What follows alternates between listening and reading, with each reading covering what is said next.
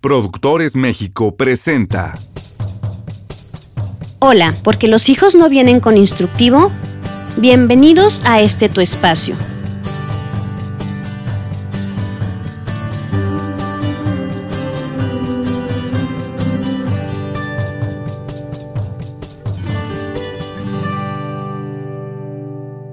El día de hoy vamos a hablar sobre cómo fomentar la seguridad en nuestros hijos. Eh, ¿Para qué sirve que una persona tenga seguridad? Pues para que se sienta em, capaz de sobrevivir en el exterior, en el mundo, como digo a veces en la jungla, ¿sí? Entonces, eh, en otro capítulo hablaba yo de que está siendo, eh, ¿cómo les diré? Una necesidad para las personas el sentirse seguros. Y más cuando nos encontramos en un entorno de tanta incertidumbre, eh, en este momento en el que estamos grabando este episodio, pues obviamente estamos en medio de, una, de una, pandemia y eh, tenemos que ver que hay personas que van a poder desenvolverse como con más facilidad, con menos temores que otras. Entonces vamos a analizar los diferentes aspectos que hacen que una persona se pueda sentir segura o insegura. Y ya saben que siempre me gusta hablar un poquito como de, de, de la parte psicológica, como para poder comprender desde dónde viene todo, ¿no? Entonces, bueno, vamos a recordar que eh, cuando nuestro bebé estaba en nuestro vientre, pues sentía una total seguridad, ¿no?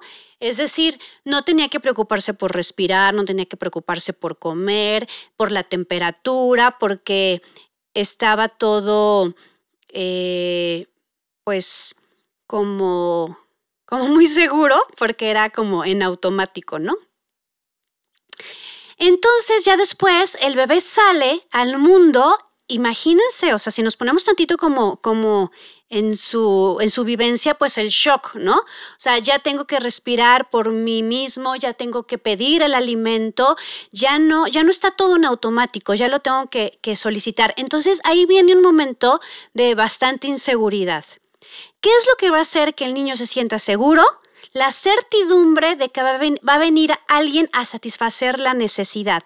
Y en la certidumbre va a ayudar mucho eh, el tener tiempos, el tener como una estructura externa que le va a ayudar a que su cuerpo pueda entrar también como en un orden, ¿sí? Esto ya lo habíamos hablado en, otros episodios, pero bueno, es muy importante repetirlo.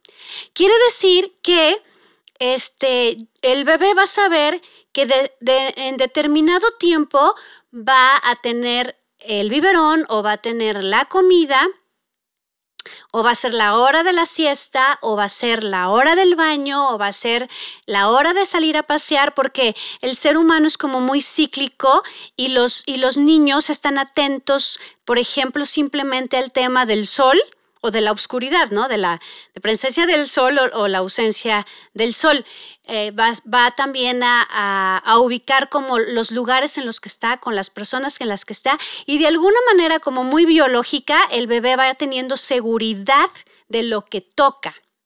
El asunto cuando no hay esta estructura, cuando no hay hábitos, es que el bebé está en medio como de un caos, ¿sí? Porque no sabe qué viene. Entonces, internamente siente mucha ansiedad. ¿Por qué? Porque, porque pues tengo hambre, pero no sé si me van a dar ahorita leche o si me toca papilla, no sé si me va a tocar la comida o qué me va a tocar. Este, oye, resulta que eh, está saliendo el sol y me bañaron, pero ahora se metió el sol y no me han bañado. Este, y, entonces cambia tanto como, como los tiempos que, empiezan a, a, angustiarse, ¿no? También por eso muchas veces los bebés lloran, como ante la incertidumbre. Entonces, este tema de, los rituales, de los horarios, de los hábitos, digamos que sería como de las fuentes de seguridad básicas para una persona. Además de lo que los padres les vamos a transmitir. Otra vez voy a hablar de los padres, ya lo sé. Siempre voy a los padres, pero fíjense, es, si yo como un bebé, si yo como un niño, si yo como adolescente, si yo como hijo, este, me siento perdido, me siento triste, no sé qué hacer, este, me siento vulnerable, eh, ¿qué es lo que voy a encontrar en mis padres? Fíjense bien, desde lo que se transmite con un abrazo, desde ahí, ¿eh? O sea, vamos a quitar la parte de la palabra. Esos brazos que me están sosteniendo, ¿qué me transmiten? Tristeza, desesperación, tranquilidad, ¿sí? Eh, angustia, miedo. Porque si esos brazos están tranquilos, esos brazos están este, en calma, si esos brazos son fuertes, si esos brazos tienen certidumbre, entonces me transmiten seguridad. Pero si esos brazos tienen miedo, si esos brazos están tristes, si esos brazos están desesperados, me transmiten inseguridad. Entonces, por eso les comento, siempre tengo que volver a los padres, porque no se trata de lo que se va a hacer con los hijos en un curso de cómo educar a los hijos solamente, o de lo que la psicóloga haga con los hijos, sino lo que los padres transmitimos a los hijos. ¿Sí? Entonces, llevamos un punto. La estructura da seguridad. Hábitos, rituales, horarios dan seguridad. Dos, la propia seguridad o inseguridad de los padres transmite seguridad o inseguridad. ¿Sí? Tres. Que el niño aprenda a resolver problemas lo hace sentir capaz, lo cual le da seguridad. Que a un niño se le presente una situación y no se encuentra la persona que va a resolver esa situación, le genera angustia. Porque hay veces que pueden ser situaciones muy sencillas, muy sencillas como tengo hambre. O sea, un niño de cuatro años, si tiene hambre, puede abrir el refrigerador o la despensa y sacar algo. Y tendría que saber qué puede sacar o tener un banquito al alcance para sacarlo y eh, eh, alimentarse, ¿sí? Obviamente estamos hablando de que este, por alguna situación, este, ¿cómo les diré? Mm, se está acercando la hora de la comida y entonces la mamá está bañando al bebé y entonces el niño tiene mucha hambre y mamá tengo hambre, a ver, saca algo de la despensa. El niño tendría que saber cómo qué sacar de la despensa, no sé si me da a entender. ¿Sí? Este, si un niño de seis años se le cae el agua de un vaso de plástico, lo vamos a poner así, se le cae el agua y se tira todo el agua, el niño tendría que saber que va por un trapeador y llega y limpia como pueda el agua, ¿sí? Este, si un niño de cinco años está tomando agua y se le derrama en la ropa, tendría que poder ir por ropa nueva y cambiarse. Les estoy diciendo cosas súper simples, o sea, nos parecerían hasta obvias, pero se los prometo que no es obvio. En otro capítulo yo les hablaba que me ha tocado en consulta escuchar que hijos de 25 años le hablan a sus papás para decirles qué pueden comer. mamá, ¿qué vamos a comer? ¿Pero qué puedo comer? Entonces la mamá le dice, con mucha pena frente a mí, pues abre el refrigerador. Sí, mamá, pero ¿qué como? 25 años, se los prometo. ¿Sí? Entonces, no vamos a pensar en que las cosas son obvias cuando las escuchan de mi parte, sino más bien vamos a ver lo que está pasando en nuestra casa, qué tanto les estamos enseñando a que ellos lo resuelvan. Fíjense, les, voy a decir algo muy simple. Eh, igual, digo, digo, eh, hago mención a ejemplos de niños chiquitos para que veamos de verdad que son capaces de hacer las cosas. Un niño de cinco años, mamá tengo sed. Vamos a pensar que la mamá está en el cuarto de la lavadora poniendo la lavadora. En la cocina hay un garrafón con a, la altura del niño con un, un portagarrafón donde le bajas la palanquita y sirves agua. ¿Sí? Y a la altura hay vasos de plástico.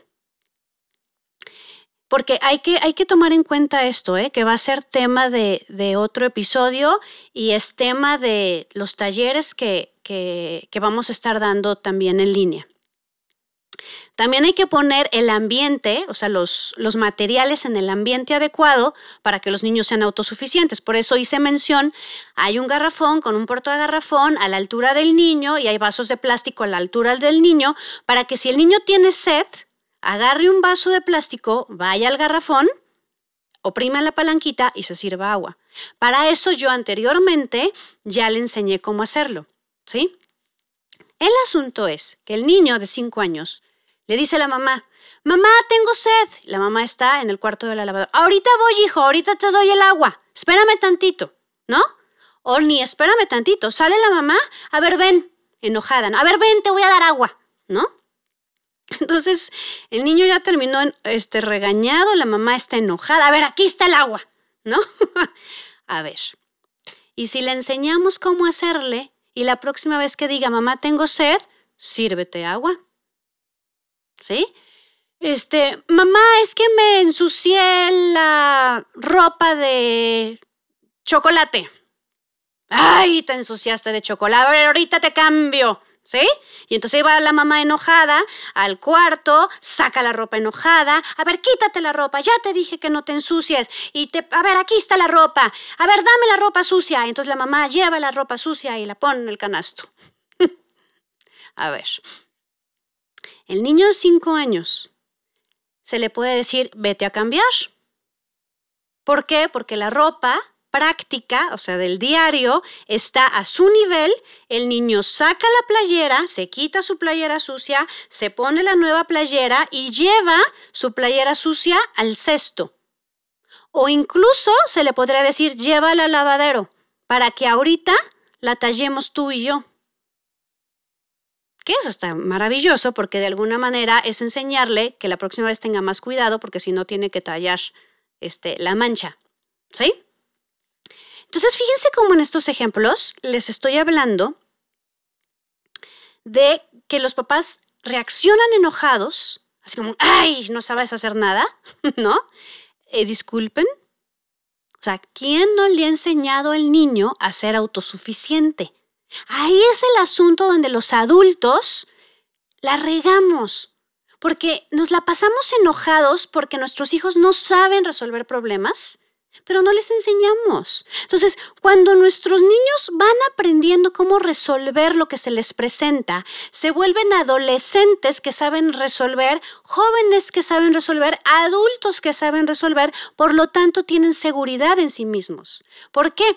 Porque esos hijos pequeñitos que nosotros tenemos o esos adolescentes algún día van a salir a trabajar y algún día van a tener que enfrentar problemas serios o sea, problemas eh, de los que van a depender muchas otras situaciones. O sea, errores en el trabajo, omisiones, no haber seguido bien una indicación o no tener la capacidad para pensar y resolver un problema, ya en un trabajo implica pérdidas de clientes, pérdidas económicas, pérdidas del negocio, no sé, y entonces ahí es donde ahorita muchos de la generación millennial y centennial están paralizados.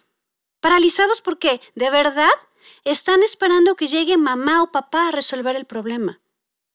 Porque, porque así los, los tuvimos acostumbrados. Eh, algo pasó, todavía no termino de identificar qué. ¿Qué pasó con la generación X? O sea, las personas que nacen entre 1965 y 1985, que, la mayoría somos los papás de, los, de algunos millennials, los últimos años de millennials y centennials. ¿Qué pasó? O sea, em, como que es más fácil, creo, resolver las cosas que enseñar. Porque para que nosotros enseñemos a un hijo a autorregularse, tenemos que dedicar tiempo a que el niño eh, aprenda a brincar del berrinche a la expresión de sentimientos. Es más fácil yo hacerle algo al hijo a tener el tiempo de enseñarle a hacerlo. Creo que eso es lo que nos falló. O sea, como que queremos las cosas rápidas, este, no queremos como tal vez dedicar mucho tiempo para enseñar por lo que nos va a desgastar, entonces mejor lo hago yo. ¿Sí? Pero también como muchas cosas que tienen que ver con la autosuficiencia, implican dolor, implican esfuerzo y es algo que no le gusta al ser humano, entonces tal vez nosotros dijimos, ay no, pobre, mejor lo hago yo, ay no, es que le va a doler, mejor lo hago yo, ay no, es que, es que se va a tener que esforzar mucho y, va a llorar y, y, se va a frustrar, mejor lo hago yo. Resultado, personas que no están pudiendo con la vida. Eh, personas que no están sintiéndose seguras de poder ante el mundo. Y entonces, digo, ya no había comentado como temas un poquito tristes, pero las personas que sienten que no pueden con la vida, entonces tienen a la muerte en la mente, así como mejor me muero. Las personas que sienten que no pueden con la vida, entonces huyen. Y ahorita hay un grave problema de deserción laboral. ¿Por qué? Pues porque no puedo, me da miedo, o no me gusta, o no quiero porque no me tratan bien. Y esa no es la realidad de la vida. Entonces, en conclusión, ¿qué va a ayudar a que nuestros hijos tengan seguridad? Estructura, hábitos, rituales, límites. Dos, lo que yo transmita de mi seguridad o de mi inseguridad como persona. ¿Sí? Tres, enseñarlos a ser capaces. ¿Sí? Y voy a agregar una última, tener la capacidad de analizar consecuencias y riesgos. ¿Y cómo se enseña esto? Cuando en el diario vivir desde pequeños yo permito que mis hijos vivan las consecuencias de todo acto, porque toda acción tiene una consecuencia en la vida, siempre.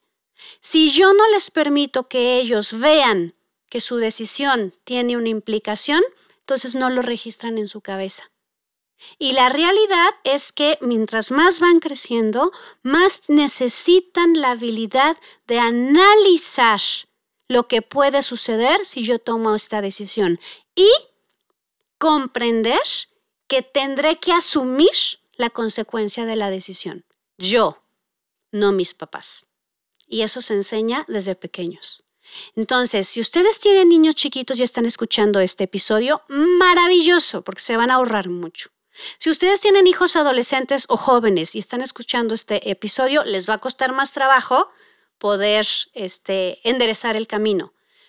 Más sí se puede. Y una gran fuente de seguridad se llama límite y al límite no nos gusta a las personas. ¿Por qué? Porque tenemos que frustrarnos, ¿no? Pero se los prometo que es un gran acto de amor.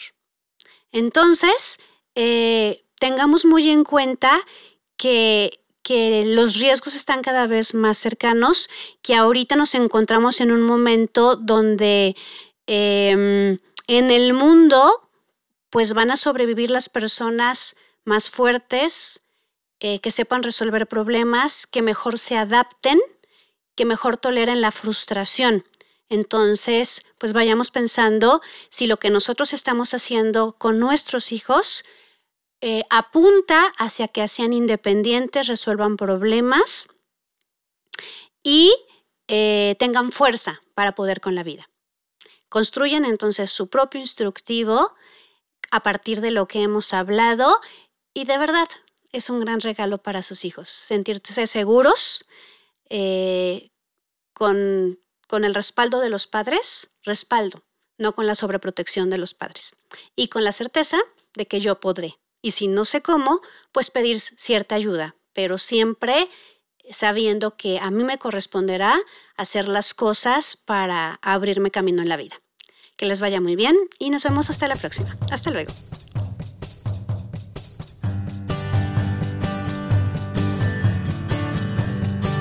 Contenido supervisado por IFITAF. Esta fue una producción de Productores México, grabado en estudiosdegrabación.com.mx.